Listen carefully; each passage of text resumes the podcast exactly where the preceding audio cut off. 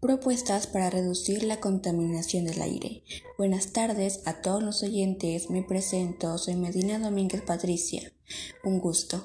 Hoy daré tres propuestas para reducir la contaminación del aire y si hacemos estos ayudaríamos mucho al ambiente que en estos momentos se está destruyendo.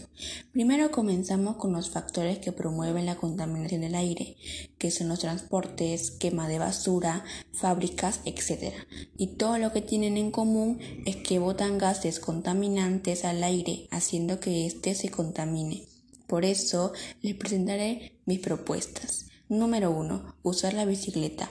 Este acto es muy eficiente si queremos parar este acontecimiento, ya que este no bota toxinas al aire a comparación de los autos, buses, medios de transporte.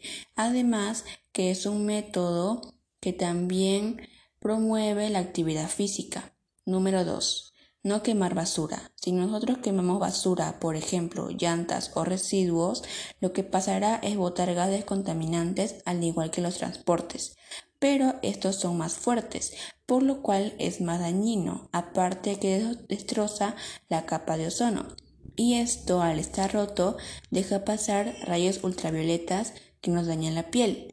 Por lo tanto, no quememos basura, y si no queremos tener tanta basura, podemos reciclar o no comprar cosas innecesarias. Y por último, tenemos el número 3, que es plantar. A raíz de las actividades que botan gases contaminantes, esta actividad es muy buena, que es plantar, ya que una de las funciones de las plantas es purificar el aire, lo cual es muy bueno para este tipo de casos.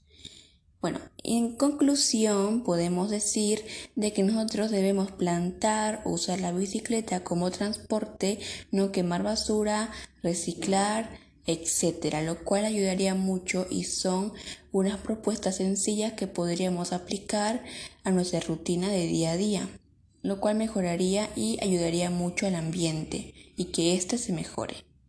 Bueno, muchas gracias por quedar hasta el final. Buen día, tarde, noche. Medina se retira.